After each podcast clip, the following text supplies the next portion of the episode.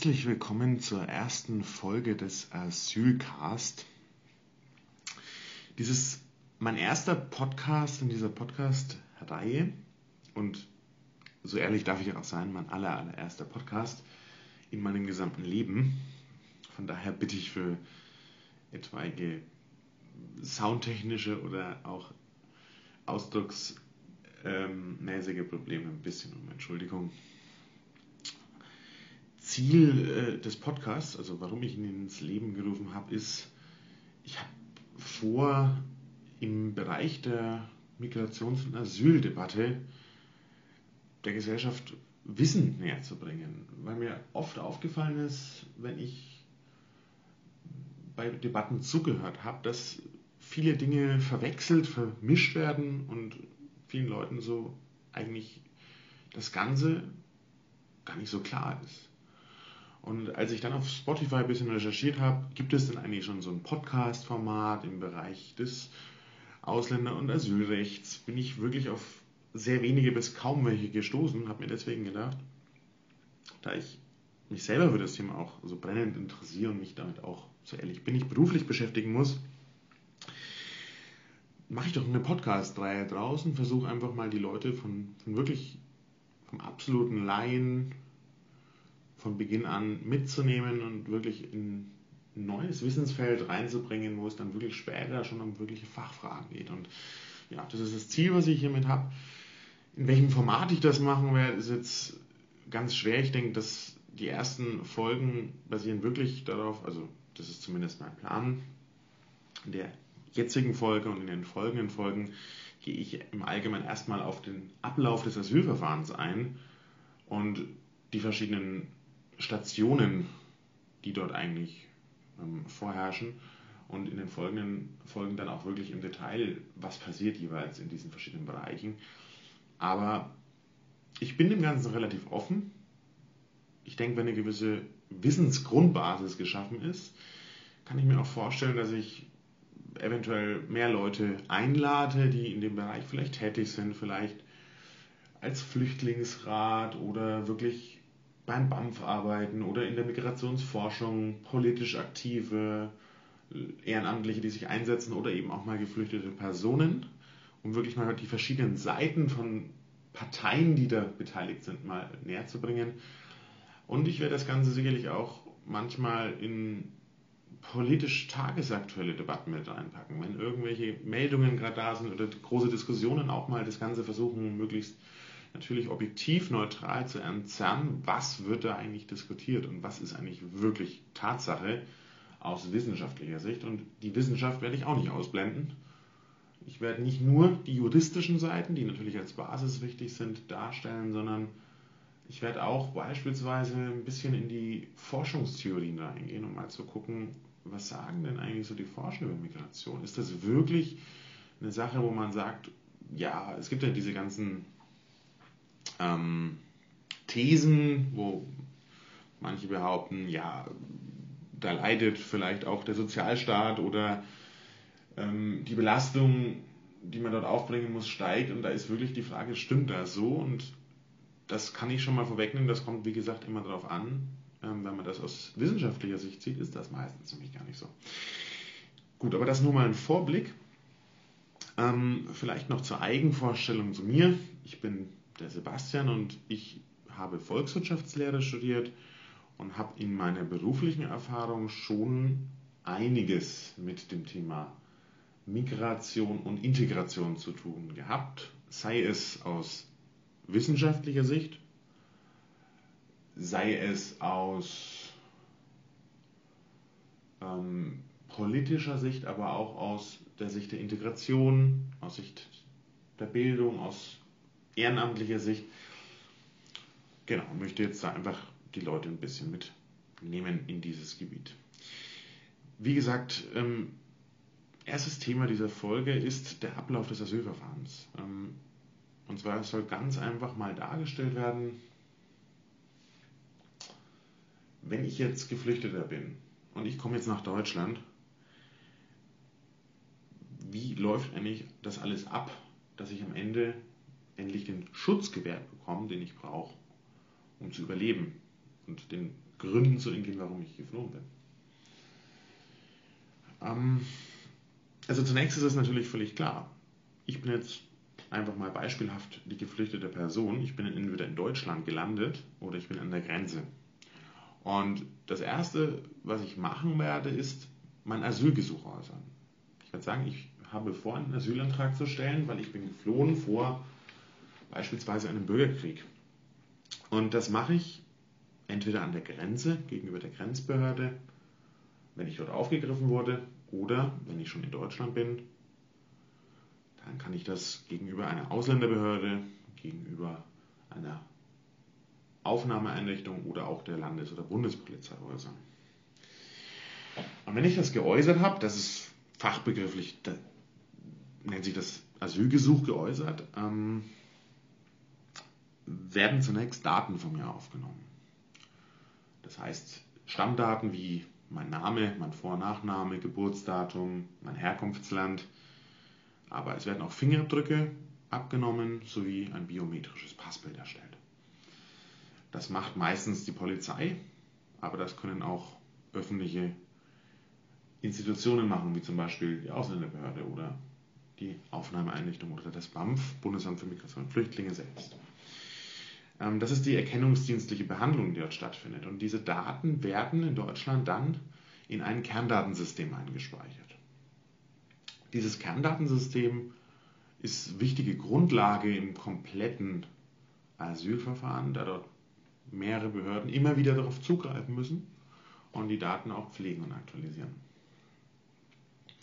Im Rahmen dieser Einspeicherung werden zugleich auch Sicherheitsabfragen gestellt, ob ich beispielsweise ein gesuchter Straftäter bin in Europa oder ob ich beispielsweise auch schon in einem anderen Land einen Asylantrag gestellt habe. Hm, da komme ich dann später nochmal kurz dazu. Nach dem Prozedere wird mir ein, der erste amtliche Nachweis ausgestellt, dass ich in Deutschland angekommen bin, ein Asylgesuch geäußert habe. Das ist der sogenannte Ankunftsnachweis. Der Ankunftsnachweis ist so eine Art erstlicher, erster amtlicher Pass, aber ist noch kein Aufenthaltstitel. Ähm, mit diesem Ankunftsnachweis werde ich zugleich in diesem Verfahren einer Erstaufnahmeeinrichtung zugeteilt. Der Zuteilung liegt das sogenannte Easy-Verfahren zugrunde. Das ist ähm, die Erstverteilung von Asylbegehrenden und diese richtet sich tatsächlich nach einem Quotensystem, nach dem sogenannten Königssteiner Schlüssel. Ähm, der berechnet mehr oder weniger, wie viele Geflüchtete auf welches Bundesland verteilt werden müssen. Und das richtet sich nach dem Steueraufkommen und nach der Bevölkerungszahl. Und im Anschluss daran muss ich mich zu der Erstaufnahmeeinrichtung, die für mich vorgesehen ist, hinbegeben und kann mit dem Ankunftsnachweis dort auch Leistungen erhalten, die ich brauche. Also Essen und Trinken beispielsweise, Verpflegung, andere Gebrauchsgüter. Und das ist sozusagen mein, mein Eintritt in diese Einrichtung. In der Erstaufnahmeeinrichtung findet dann meistens noch eine Gesundheitsuntersuchung statt. Und auch diese Daten werden erfasst und gespeichert, auch im Kerndatensystem. Das ist vielleicht auch gar nicht uninteressant. Mm.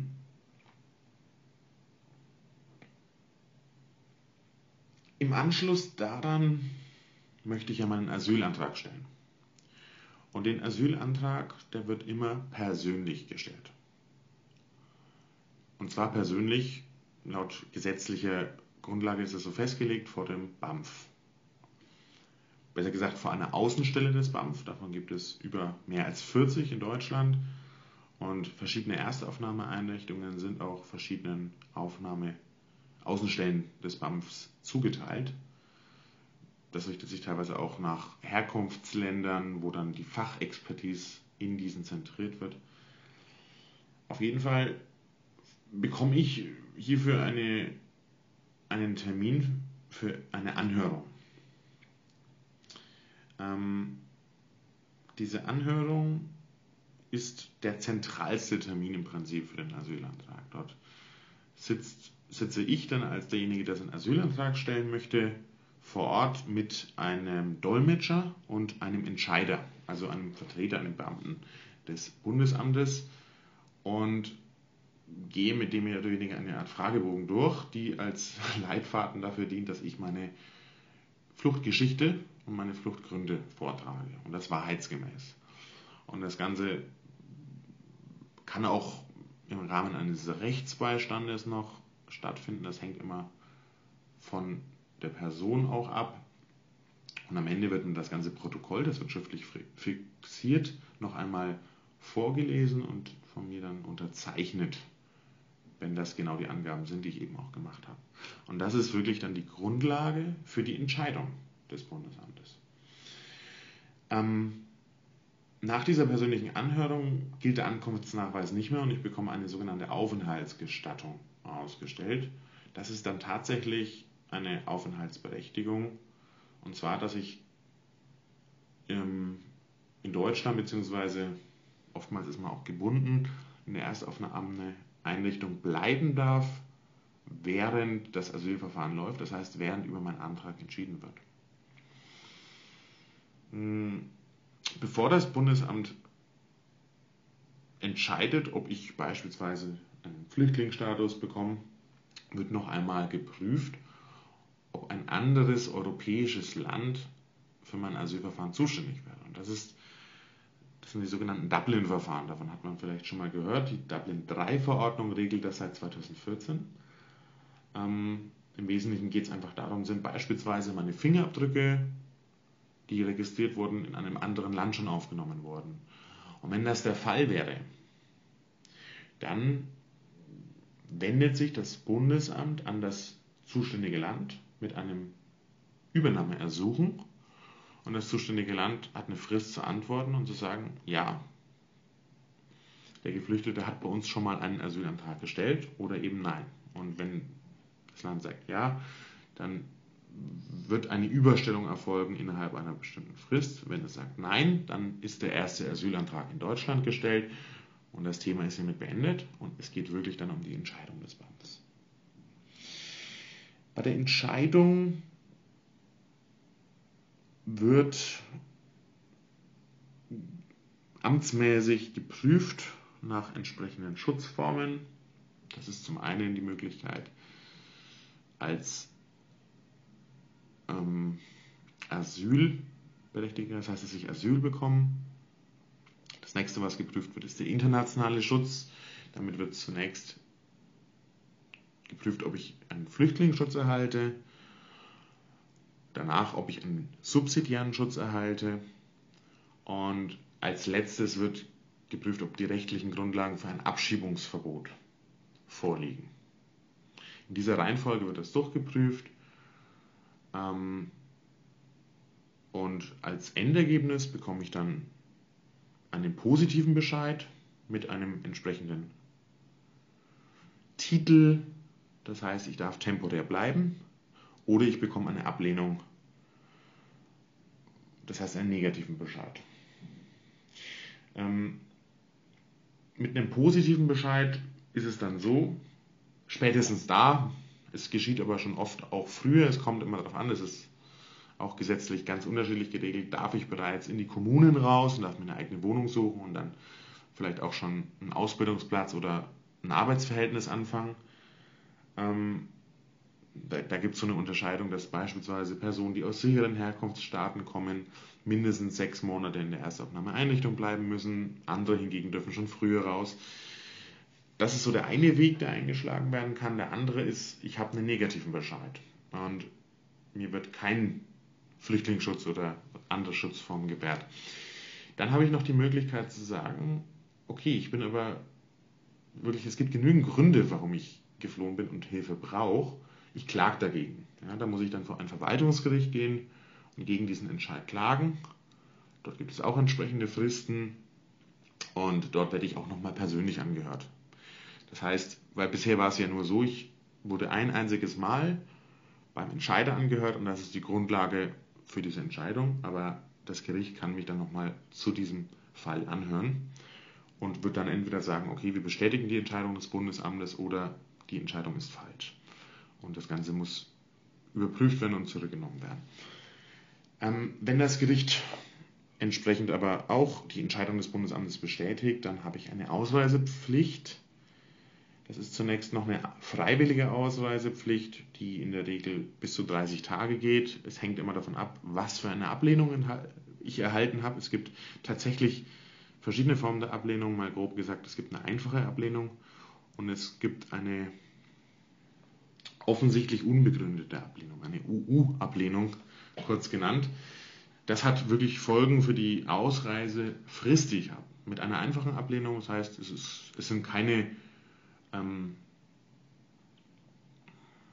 Tatbestandsmerkmale erfüllt, um zu sagen, ich bekomme und den Schutz, habe ich wie gesagt diese 30 Tage Frist, dass ich freiwillig ausreisen kann. Ansonsten wird ähm, die Ausreisepflicht ja, amts wegen vollzogen.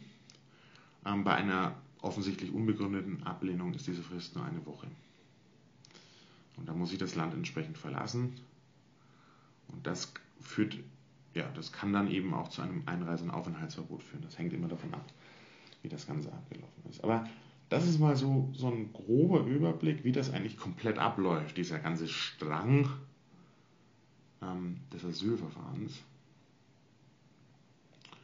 Und diese verschiedenen Bausteine, sage ich jetzt mal, also über, über welche Schutzformen wird entschieden. Was ist eigentlich diese, diese Verteilungsverfahren? Wie lange muss ich in einer Erstaufnahmeeinrichtung bleiben? Was ist eigentlich Dublin-Verfahren? Ähm, was wird bei den Anträgen geprüft?